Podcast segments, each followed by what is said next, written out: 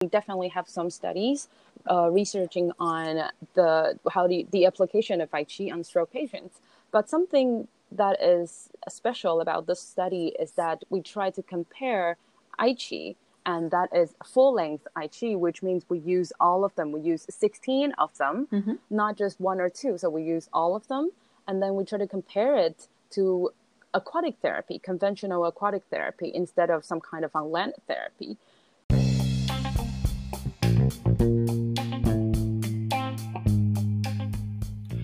Aquatics, the podcast that immerses you into the world of aquatic therapy.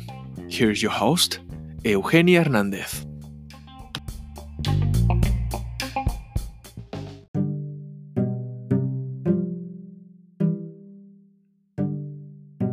Damage to the brain tissue leads to sensory, motor, cognitive, and emotional deficits.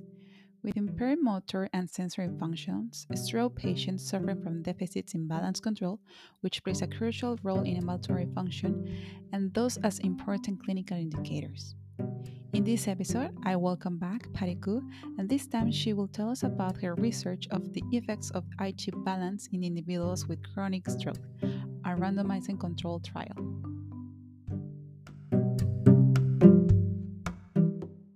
Hello, Patty. Welcome back. In Hello. this time, we will talk about the, your research that you did. So let's start it with a common question. How are you? I'm very good. Thanks for having me again, and thanks for meeting everybody again. yeah, thank you. Thank you for accepting a, a very a very good invitation. Actually, so many people has a very good feedback. Listen to you, and uh, I, I haven't told you, but I can see the analytics of the podcast. There's so many young people after your podcast or listen. So this is very nice that young generations are able to relate it to somebody that we are as well as they are. Well, not as young wow. as we thought, but yeah, we have we have we have participants from 18 years old to 65 years old who listen to us. So after your episode, actually, so many young young people are listening to us. So I really say hi to everybody that is listening to you uh, and to us actually. So I think that's that's because your network. So good job, Patty, to doing the research that you're doing. So that's why it's very interesting and it's very important to keep doing this this uh, hard work that you're doing. So perfect. Tell me. Wow. okay. Thank you. Thank you, Ranj. It's, it's very nice to hear. And also, thank you, everybody, for clicking on the episodes. And thank you for liking it. Yeah. So let's start it with our topic. Why okay. you came with this idea? Why did you came with this uh, research uh, or the effects of Ai Chi imbalance individuals? Yeah, so um, back to this study was conducted two to three years ago. And back to the beginning of the study, it was actually very simple because I definitely want to incorporate something about aquatic therapy. So that was the beginning. Mm-hmm. And then I take a lot of neurological patients in clinical settings. So this is the population that I'm familiar with that I wanted to help. So I look into neurological disorders and a lot of neurological diseases. And then it, it's not difficult to notice that stroke is definitely the majority of patients we get, uh, for example, in the hospital. Yes. So stroke, yeah, it's a huge population, and because we, um, the medical surgeries and all the treatments have been improved, so the people who would die from stroke become less and less. Mm-hmm. But at the same time, that means we would have a lot more survivors from stroke who suffered from permanent disability they got from stroke. So this would be an issue that need to be tackled in hospital, in clinics, and so on. So that's why I think about this, and then I I think okay, so I try to do something with aquatic therapy for stroke populations. So I dig into the literature, and I found that well, if we think about aquatic therapy, we have a lot of methods, and then I noticed Ai Chi because Ai Chi has a lot of components that fits the idea that we want to use for stroke patients. So when I think about stroke patients, I notice that balance control is one of the biggest problem for almost every stroke patients. Because if you um, if you're familiar with stroke patients, or even you imagine that, yes, you would find that yeah, if you ask them what is your goal, what is your goal, um, permanent goal or ultimate goal, um, of taking the rehabilitations, and they would tell you, "I want to walk. Mhm. I want to walk independently. I want to go out. I want to do everything independently." So, based on that point, I would say balance control is very important because that would be impaired from a stroke onsets, and then you need to spend a lot of time training on balance control in order to walk independently. So, that was the beginning of the idea. I want to tell you something. I just um, in Mexico there was a university. Well, in Mexico, the fifth of July, it is the Yeah. Physical Therapist Day. So I saw like Oh. yeah, so I saw like many many universities doing some webinars. So now there is like the, with the pandemic where uh, webinars is very trendy now. And I saw um, one of those uh, webinars that was about uh, um, the gate, uh, the reeducation of the gait. And I think, and, and then I saw they, they were doing some practical things in the water. And I, and I, and I've seen that, I just realized that the people who are in the water, we forgot about the balance. We forgot about balance. And sometimes before we can walk, we have to be able to manage our balance in static ba- in like static balance and then we can do it by the dynamic balance. So i think as you can as you're saying that Ai Chi actually have both both things and uh, gait patterns it, it will come. So i think yeah uh, the, the the chronic stroke are the ones that you say. I have a friend who uh, who had that and he's very active and he's doing a lot of um, this kind of exercise. So um, I know that you only not have this um, article. You you was kind to show me another article that you was uh, is a commentary to the newly rising of aquatic therapy uh, exercise in Ai Chi. So, what other kind of patients? I know that the, the first article is about stroke, but what kind of other patients neurological has or need uh, the could could benefits in Ai Chi?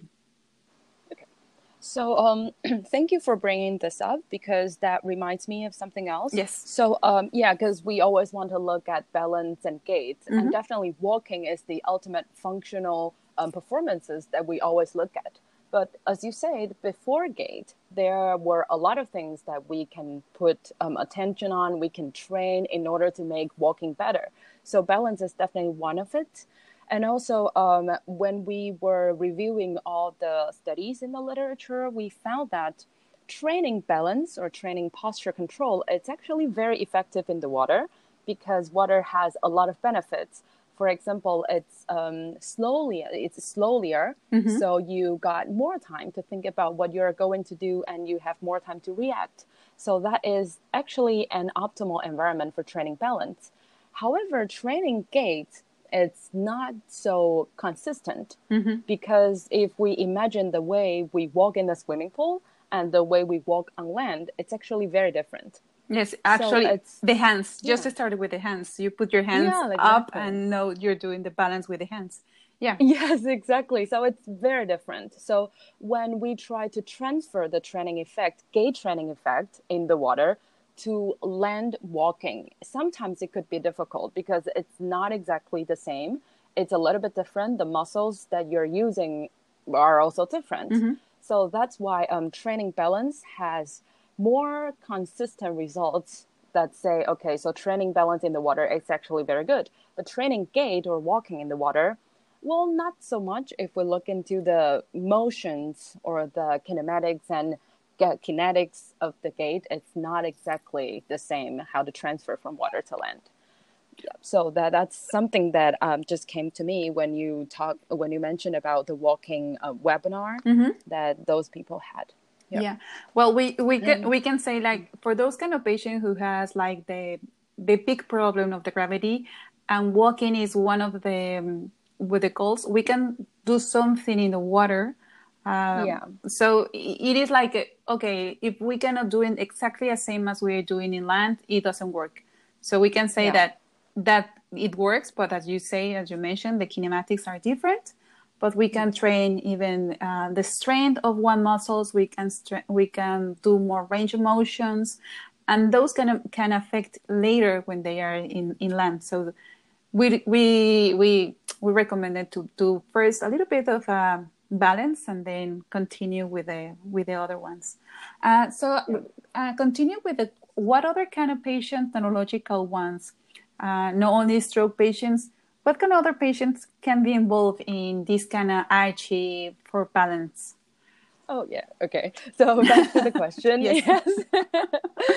so yeah, um, as you have mentioned, we have a very new uh, comment commentary just got published or just got accepted by a neuro uh, by a by a journal. So I think we can attach the link mm-hmm. once it was published, so people can take the information from that article. And in the article, we try to make a brief review of all the articles or all the studies that have been using Ai Chi for different populations. And we have noticed that well, neurological disorders is definitely the majority because Ai Chi has a lot of benefits or components that can be related to neurological impairments, for example, balance control or standing problems, um, balance problems, or even their um, strengths mm-hmm. in lower extremities. So it's it's very easily to be related to.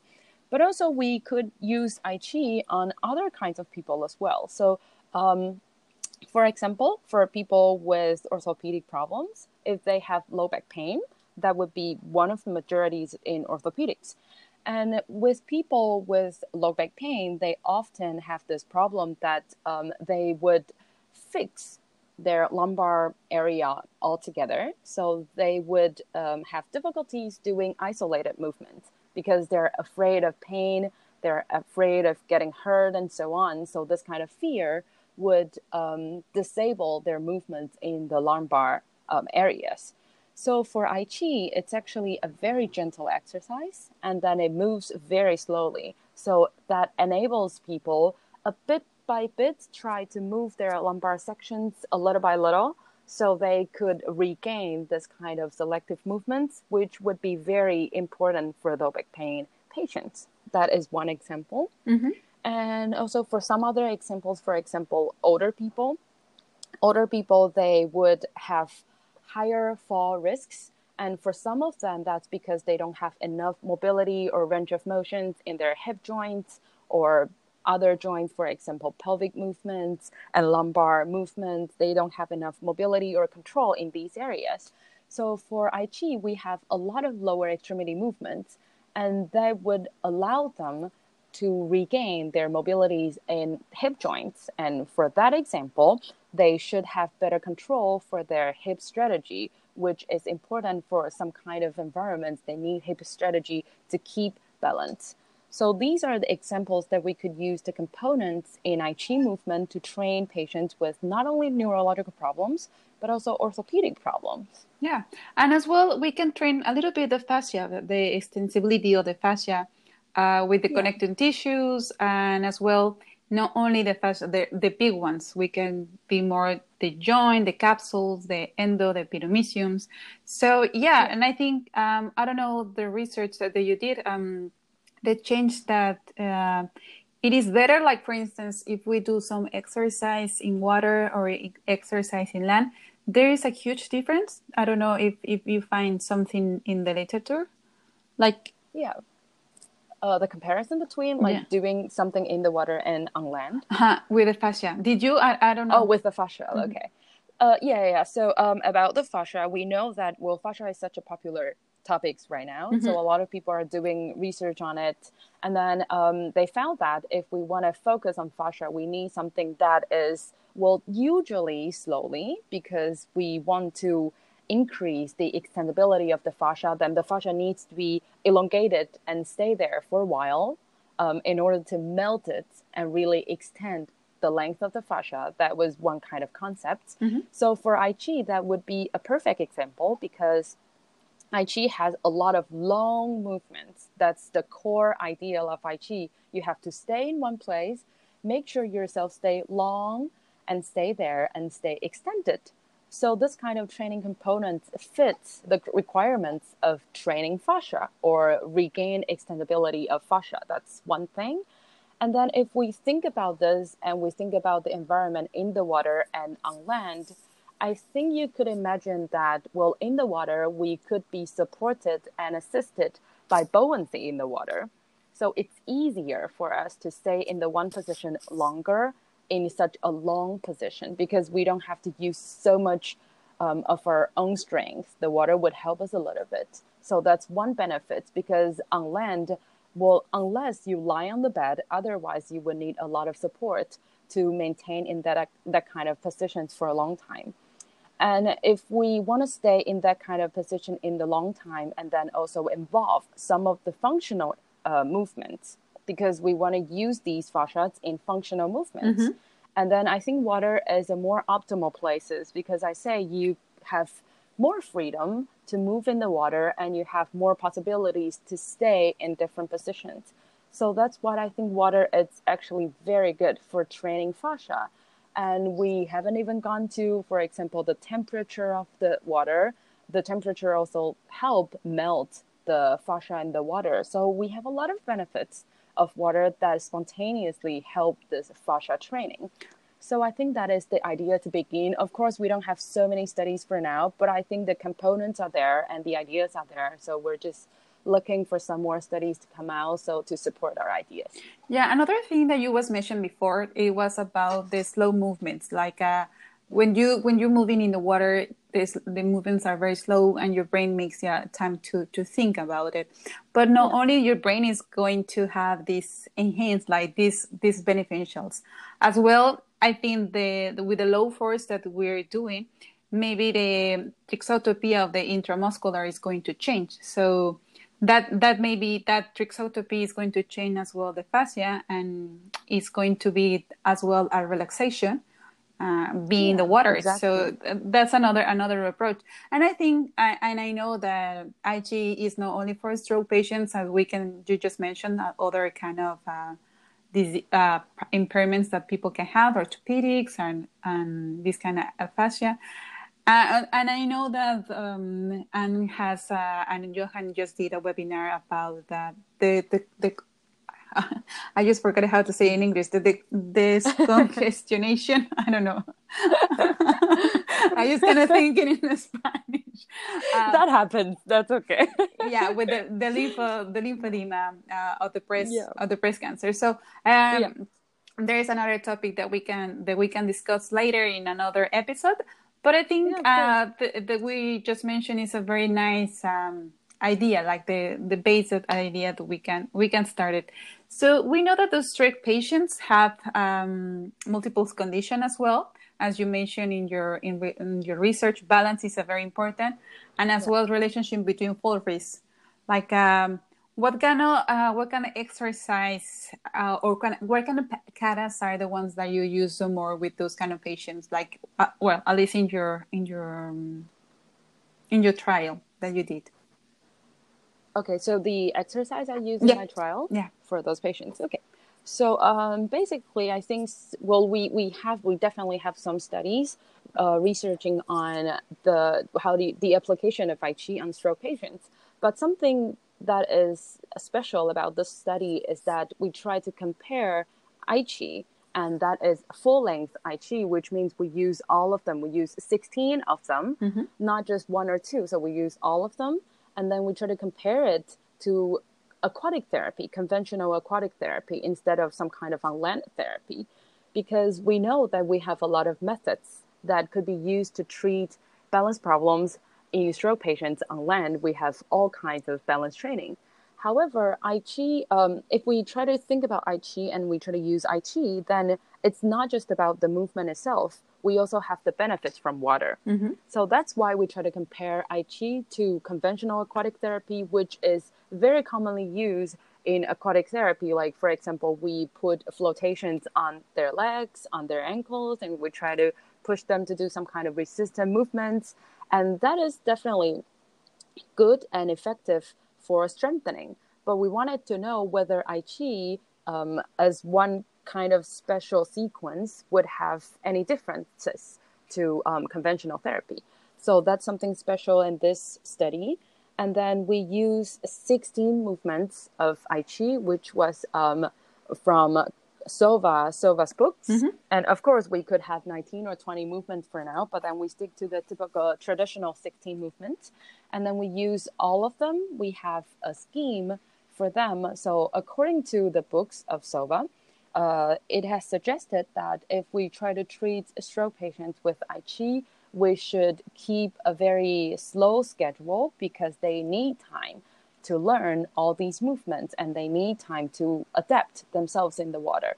So the optimal uh, the optimal dosage would be we try to use only three to four at maximum movements in one session, and we allow them to repeat those katas or those movements uh, many times. So at least, for example, in our study, would be 10 to 15 times for one movement, and we have three to four movements in a session. So in a total, we treat these patients three times a week, and uh, we make it in a total of six weeks. So that means they have 18 sessions in total, and every session would be one hour long.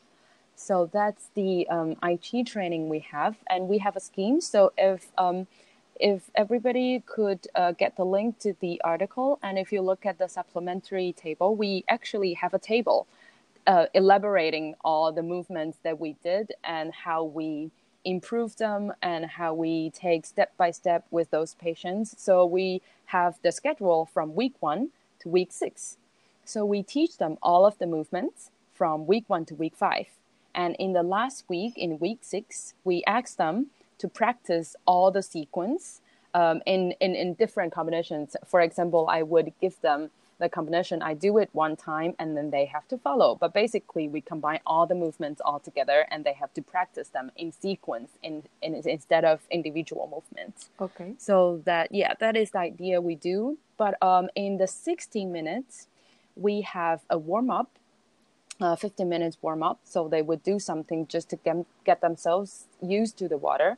And then in the last 15 minutes, we also have a gait training in both groups. So both groups would um, have this kind of gait training. So they try to walk in different ways in the water. And the in the middle, the 30 minutes in the middle would be um, what makes the biggest differences. So in Ai Chi group, they have Ai Chi, mm-hmm. and in conventional groups, they have conventional aquatic resistant training.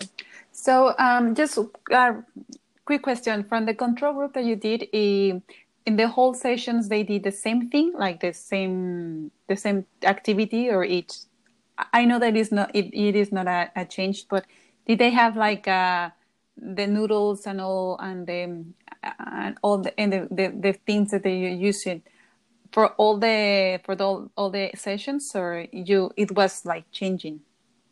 Um, yeah, it would be different um, in every sessions, but we have a set of movements and we pick some of them for one session. So, for example, like three times in a week, they would have um, three different kinds of training in a week. It would be a little bit different, mm-hmm. but the main idea is resistant training.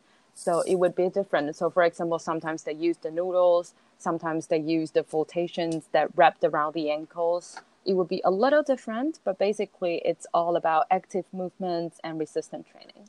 Uh, another one, another thing that I want to just point about it, it is yeah. like uh, all the katas that you have to teach to the patients that yes. is not only the movements that you're teaching they're using the brain like they have to learn in the water these these things and i know not only for like a patients neurological patients but for instance in elderly people that's very yeah. important to train as well like to train uh, to the memorizing doing the, some exercise movement and remember what kind of exercise is the the next one Actually, I don't know if it happens to you the time that you took uh, Ai Chi for the first time.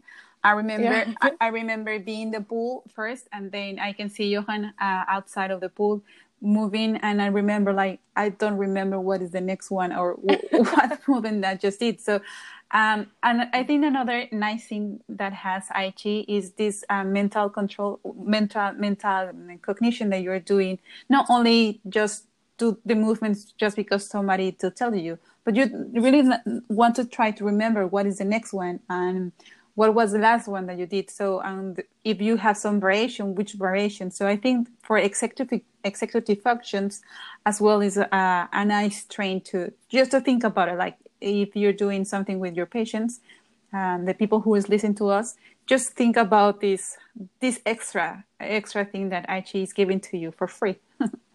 Yeah, exactly. I love how you bring this up because that is actually a further possibility that we could do with Ai Chi. So Um, we don't have so many studies of Tai Chi, so I would take some examples from the studies of Tai Chi. Mm-hmm. So that basically it's the same kind of ideas, but Tai Chi is on land. Yeah. So we have yeah a lot of studies talking about this kind of combination, um, motor and cognitive. So it's it's the same combination that you were talking about. So this is kind of a dual task scenario if we think about it. So we have to do the movement at the same time, and then we have to think. We have to memorize all the movement components, and then we have to remember what comes up next. So we have to do the movement while thinking about it at the same time. It's a dual task scenario. Yes. And that is very challenging for people who have problems with balance. cognitions, also yeah, balance and executive functions. And also if people who are not so good in dual task scenario, they tend to have higher risk of fall. Mm-hmm. So that could be one of the indicator as well. So Ai Chi could also um, fit to this kind of training concepts that for those people with, for example, declined cognitive functions, executive functions, or if they are not able to do dual task scenarios, for example, if we walk on the street, we sometimes talk on the phone at the same time. And if this would be difficult for those people, Ai Chi might be one of the optimal training for them as well. Yeah, and you're saying like you talk with the phone, but now these days you text in the phone. So this is like even even even harder. Like you have to text, you have to move. So yes, we, we really have to train these uh, these patients.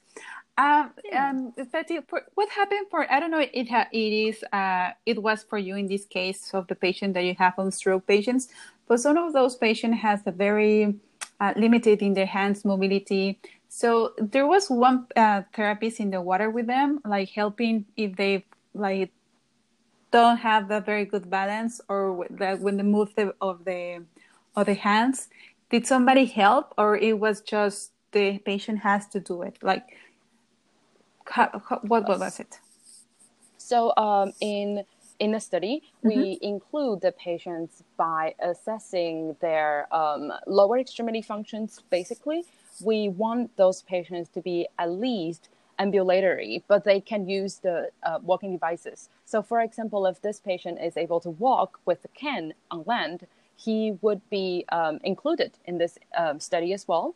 But if they cannot walk at all, so for example, if this patient has to move by wheelchair, then he would not be able to um, join our study. So the people who join our study, basically the idea is more like their situation is more like they can walk, but they cannot walk very well. So they might they might depend on walking devices. It could be walker, it could be quadricans or can, but then at least they can walk a little bit.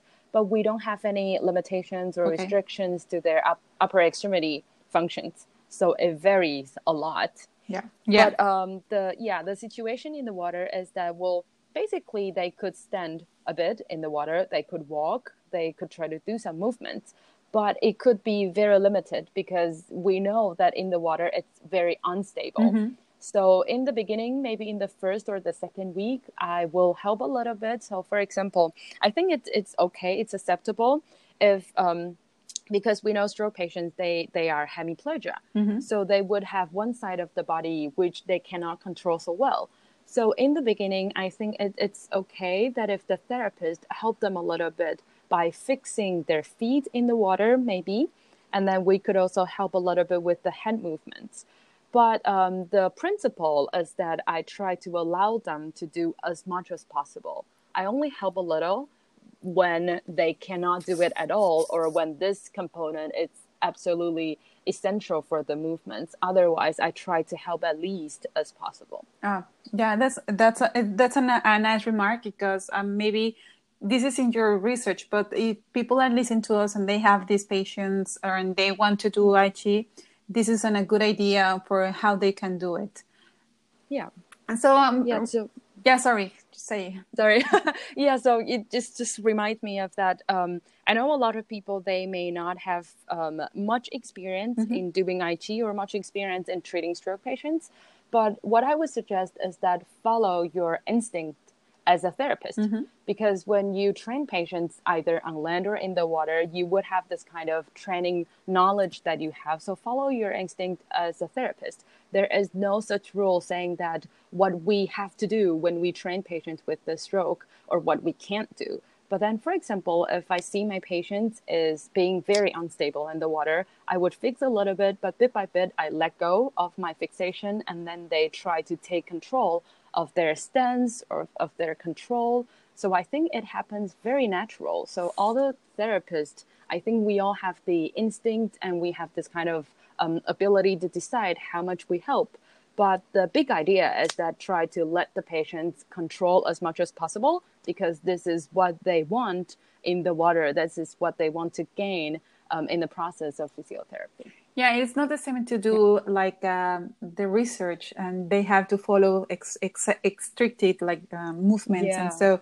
And when you are exactly. doing your practice, your clinic, and you can see your patient, and you see your patient daily, or you see your patient, and you measure your patient, so you know what actually that patient needs and what patient are the goals. So when you read the research or when you hear somebody saying the research that they did, it doesn't mean that you can change a little bit with your patient. So exactly, we have we have to be very like um, critical with our patients because yeah. they have different needs. Maybe my patient is, even though that they have the same diagnosis, medical diagnosis, it is not the same as your patient because this patient wanted to walk and your patient wants to stand up and cooking for for hours. So yeah. the environment is, is going to it, it is the same pathology, but it's a, different function. So um, if you're listening to us and you are wondering what to do. So just as Patty said, follow your instincts of a physical therapist and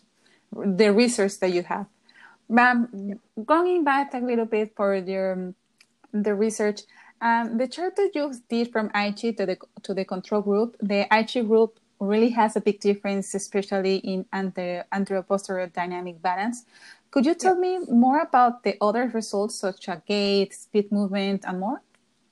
Okay. So um, as you can see from the chart, I think balance is the primary results that we have. So it's very clear that um, also it's it's very um, imaginable because in Ai Chi a lot of movements highlights antero posterior weight shifting. So it's it's very natural and it's very reasonable that we see a lot of improvement improvements in weight shifting in anterior and posterior axis in Ai Chi group.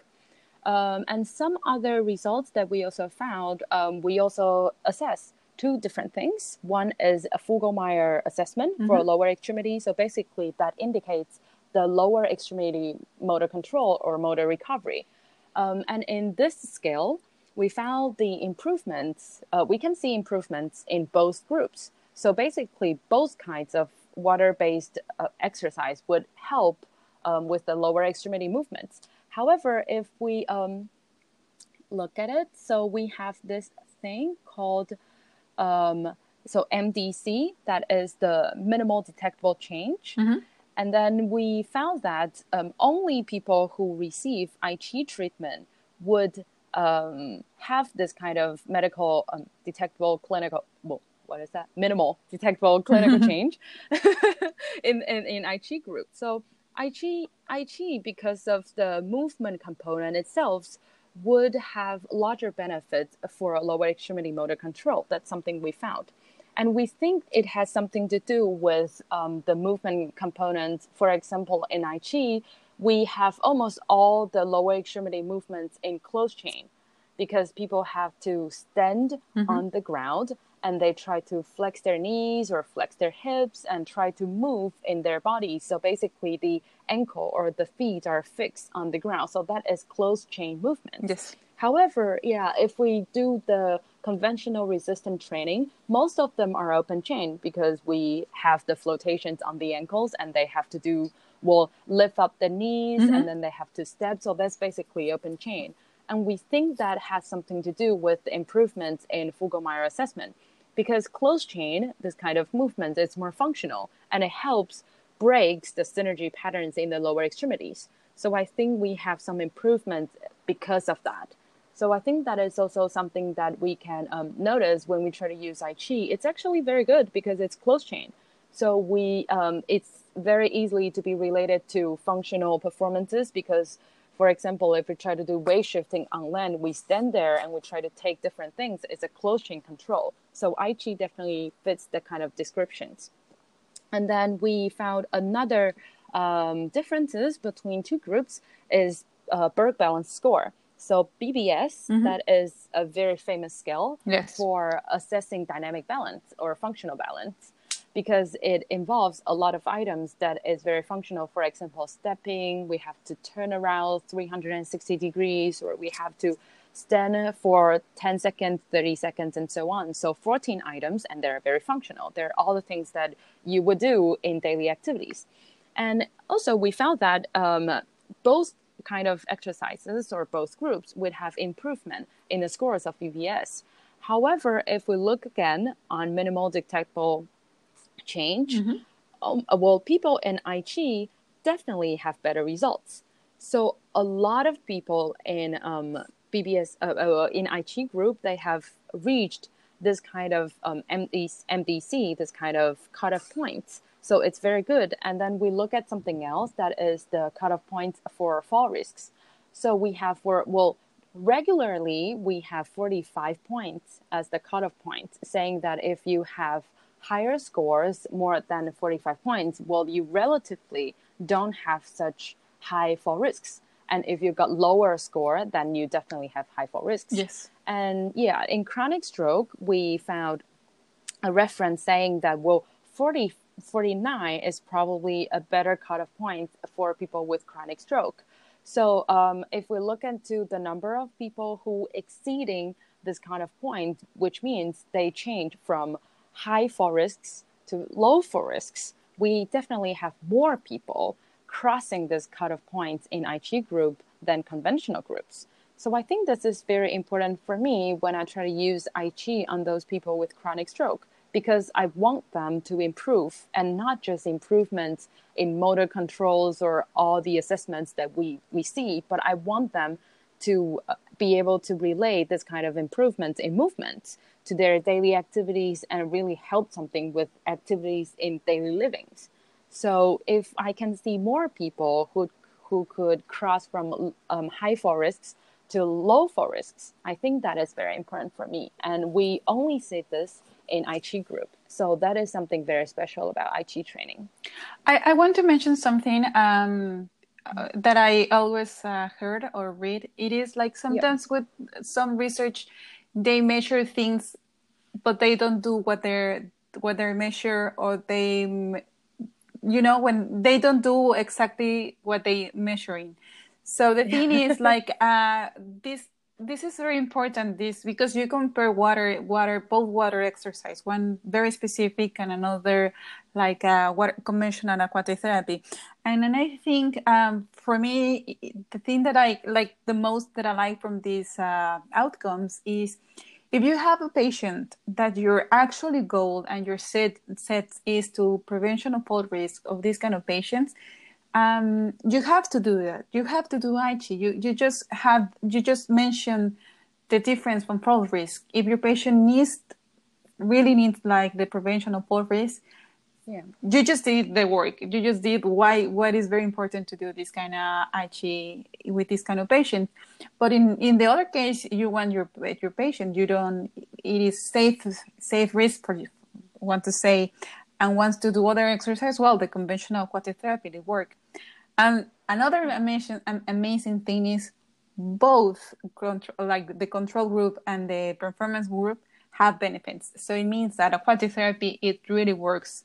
It really Yeah. works. So that's, that's, uh, I think that's like the beauty of your research that you just, you just have very specific, like, I mean, like, if you're if you're looking for something very specific with those kind of patients for balance control for fall risk, that's the thing that you have to do. And if if you want to do something else, don't don't be afraid to know that doing something in the water is going to help. So Yeah, exactly. Uh, Yeah, I, I just try to um, highlight this Mhm. thing that you just mentioned. It's very important in the study is that we do not want to say, okay, either one is not working. Well, Yeah. both of them are working. Yeah. So I, I really like the way you put it. So it's anyway, whatever you do in the water, as long as you follow the correct principles of training, you would get something. Mm-hmm. But just to think about, take a further step and really think about what kind of specific goals that you try to reach. So if you really want to do something about um, translation of weight or center of gravity in anterior posterior axis, because for example, walking is the movement in this axis, Yes. then Ai Chi would be something that you could add on to the therapy that you already have because we found this is very helpful. So it's it's very good in the water, and it's funny that I was asked by a group of people who um, who are interested in my study, and they asked me, "Will you try to train these patients in water and on land? Would it be risky for you because those people would have high fall risks, and would it be risky for them to join the therapies in the water?" And then I was like, I tell them, well, if you have people with high fall risks, basically they don't have any fall risks in the water. Hmm. Because by definition, if you want to fall, then you have to fall from one ground to a lower level and rest there. But mm-hmm. basically, that is not impossible in the water. So it's very, it's a very safe place for you to train people with, especially with people with high fall risks, because you merely have any risks of falling in the water. So I think that is something really good and beautiful in, in this environment. I, I just want to remark something that you just said that it was specific objectives. So that is very important. If you have Yeah. a specific objectives, that's the thing that you have to follow. And not only for this kind of patient, stroke, balance problems, for every any therapy that you're following. Um, Another thing is, like for instance, those kind of uh, the people that told you about the falling in the water. Well, you don't, you just float in the water. exactly. you have to be really good in the water to really fall in the water. yeah indeed but for that for that for that kind of things you we have another um, methods that helps to the patients before like if, if your patient has is, is very insecure to be in the water or maybe it's like um, doesn't dare to do some exercise that might be like very the balance very high demanded we have another like in the um, water specific therapy. We have the 10 prong programs of the Halliwick about how to train those patients like to be safe in the water. So for that kind of thing we don't have to concern really too much because we Yeah. can be, before doing this exercise like knowing your cli- knowing your uh, in your research because this is a research and you don't waste your time. You have like limited time. But in your clinic like i mean in, in the in the practice in the clinic if you had a patient that needs uh, Ai Chi according like the literature that you just uh, mentioned and so but your patient is afraid to be in the water don't worry Yeah. you have another tools in your toolbox to to use with the patient and when the patient is safe to be in the water you can continue to do actually what is meant to be for the for the for land so i Yeah, think exactly. I think that's that's not that's not an issue. But what else do you learn in your like your learning experience to do this kind of research? What did you like? Uh, you put it in your back of like memories and learning. Yeah. Um, so from from this article or from this study that I did and I already finished, I well I found a lot of possibilities in this studies already because well in the beginning I thought okay we have to find something that nobody has done otherwise this study would be just a re- replication of any of the previous study. But then when I started doing this study, and when at this time I've already finished and I proposed all the data and it was published, I found that, well, I actually have so many things to do in the future, so many possibilities. So um, I put some of the ideas in the commentary study, the uh, commentary article that we have mentioned. And then there are so many possibilities because when we um, think about Ai Chi, for me, Ai Chi is the combination of water environment and the Ai Chi movement itself. So two components, we have the environment and we have the movement. So for each aspect, we still have so many questions that is um, that awaits to be solved. So for example, in water immersions, water immersions affects so many things. For example, by standing in the water, we have hydrostatic pressures and we have temperature. So basically, the water would squeeze a lot of blood from the bottom of your feet and go all the way up to the brain. So for those people, um, for example, if they have um, cognitive problems or any kind of problems, because brain is the control center. So it would be really good if we could pump all the all the blood to the brain, because basically we help the brain to activate. The brain would have so much more resources to activate different areas and try to do different things. So basically, by standing in the water, we have such a good priming effect. I think that is one thing for aquatic therapy because we naturally have this extra benefits. And then in the water, we also have something that is very unique. Um, I think that is the sensory input. Mm-hmm. So in the water, we need because we can't really we can't see the feet. So for those patients who have problems in, for example, balance control, they depend a lot on visual input. However, it would be blocked in the water because they're not able to see the feet. They have to feel it. So they have to use a lot more proprioceptive inputs.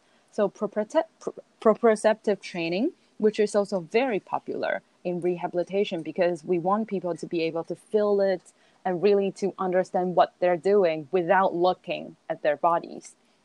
So that is the benefits of the water. And then when we think about Ai Chi as a movement sequence itself, I think it's also very good because we, when we train the patients, we want to put them back to their independent life or their original lifestyle. So, what when I try to teach my patients, I want to give them something that they can take back, they can do on their regular basis without me always standing aside. So I think Ai Chi is a very good example because that is an exercise that they can take back. And if they have a swimming pool, easily they could do it on their own because they know how to do it and they remember it. Even if they don't remember, they always have the reference to look, look on. So Ai Chi could be a possibility for community activities, community exercises. So for older people, this could be a very good option for them to do because they do not have to depend on anybody else. This is something they can do. So I think um, from this study, what I learned is that the first one is we have to be task specific or mm-hmm. task oriented. So really remember what we're doing and what we try to improve. And we have to do specifically, precisely on that point. And the second thing I learned from this article is that we have so many possibilities and so many factors that would influence the results that we see in this article and this study. So there's so many things we could do, and we can easily apply this kind of idea to other populations that have, because not everybody have um, stroke patients. So if you have different patients, you can use the same idea to different populations because the principle is the same and the application is basically depends on you as a therapist.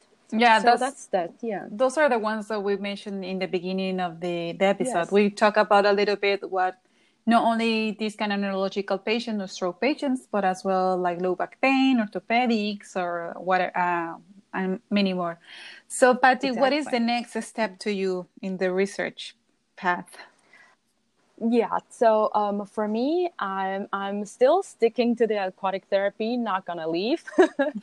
and then, um, as I say, I have found a lot of possibilities based on the research that I have right now. So I found that well, I think standing in the water, so the effect of water immersion, it's actually very important for all kinds of aquatic therapy because we basically have this natural boost of our general condition in human body. We have better um, blood supply in the brain, and then we are more awake because all the circulations are getting better and so on. And we also have another thing called um, autonomic nervous control. Yes. So autonomic nervous system in our body would um, have two divisions, sympathetic and parasympathetic. And these two divisions of the nervous system, they basically modulates all kind of status in our human body. So um, when we age, as people are getting old, we would have some problems in autonomic controls because the sympathetic uh, division tend to be overactivated and the parasympathetic system tend to be um, hypoactivated. So the imbalance between these two would cause a lot of problems that we see in older generations. For example, they have sleeping problems, they have problems with digestions, they have problem with the mood, their emotions, and also they have problems with cognitive or memories. And although all of these are related to autonomic nervous control. So this would be my next focus. I try to see whether water immersion or aquatic therapy would influence autonomic nervous control. And also, yeah, I think Ai Chi it's also very important and very interesting because Ai Chi has a lot of slowness and a lot of meditation components. So that definitely add on some effects to autonomic nervous control as well. Yeah, I, I, actually I wasn't meant to say that. You just uh, took it from my my thoughts, my mind. Oops, uh, sorry. no, no, no. But I mean, like it, it, it is it is something else that we have to think about it. Like just to be in the water, as you say, and you mentioned just just before, it is not only the hydro either like the, the pressure of the water that yeah, is going pressure, to the yes. to the brain as well if you do some exercise and then you move uh, some cytokines is going to go to your brain and then you're going to make another pathways and there's like a lot of changes. It's not only the, your movement your fascia it's as well you're you're changing your your brain. You're you're making more connections. You're making even your brain gets bigger your hippocampus. Everything is changing in your brain just to be in the water. And if you add some mm. exercise in different environments like the the visual impairment that you just mentioned that is another thing that as well it is very if you make making a little bit more active what what else is going to happen so i think um, yeah. yeah. you have we we we have a lot of uh, research to make um, and now with the covid as well we can have like many more to come like more oh, yes. many more ideas to come how to how to help those patients. I have to prevent, uh, to treat to prevent those patients who had it. Um, yeah. Patty, do you do, do, you mind if we put like in the description of the episode uh, the link from the research that you just mentioned, the the effects of Ai Chi clinical? Um, so the people yeah, no so the people mm-hmm. can can go through it you can while we're listening to they listen to the podcast they can go to the to all the information that you just mentioned, the figures, the um, the tables that you just mentioned, so they can follow you as you read you reading your your own uh, research to them, like in private. yeah, yeah, yeah. Of course. Um, this article was published on a completely open access journal, so everybody would be able to access to the contents of the study. So we have the study itself, and then we also have the supplementary tables, and both of them you will be able to access. And the commentary that I was talking about, so it was co-authored by me, my colleagues, my professor, and also Johan Lambeck. So the the one of a very important character in IATF.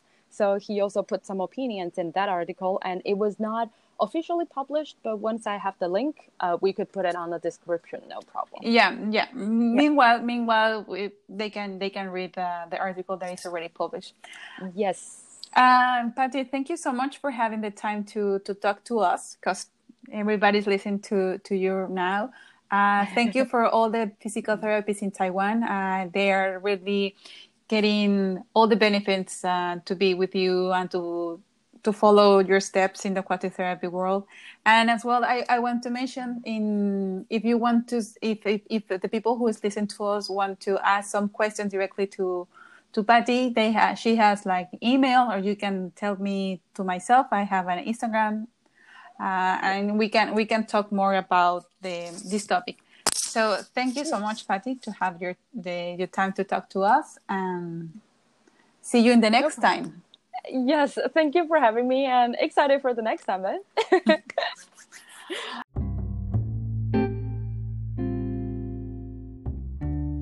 hope that you enjoy so much this episode as much as I enjoyed to do it with Patty. Thank you so much for sharing your information. Uh, by the way, the people who wants to to know more, more about her research, I'm going to put it in the description of this podcast. So if you find, do you see that the description over there is going, you will find the link to to find it uh, over there. And as well if you find if you have my instagram that is aquatics underline podcast as well over there you will find the link from the her research. I want to mention something else that is that now you are able well you always are able to share with me and with the participants um, a voice message. So if you go to the web the web page of the um, podcast, it is anchor.fm slash aquatics. Over there, you will find a little like box. It says message. You can leave over there a voice message, so I can put it in the next episodes. That message can be uh, a request, a question for people who already participated, and I can, if I could, I will be able to ask the participants already, and then they can answer to you uh, to your question. So please uh, do it. Uh, it will be very, very rich to to hear you and to the questions that you have. So. Um, you can do it in Spanish or in English. Those are the two languages that I that I know. So yes, I will be very happy if I could listen your voice to this experience that is uh, aquatics. So yes, uh, I am Eugenia, and this was aquatics. Uh, the people that told you about the falling in the water, well, you don't. You just float in the water. exactly. you have to be really good in the water to really fall in the water.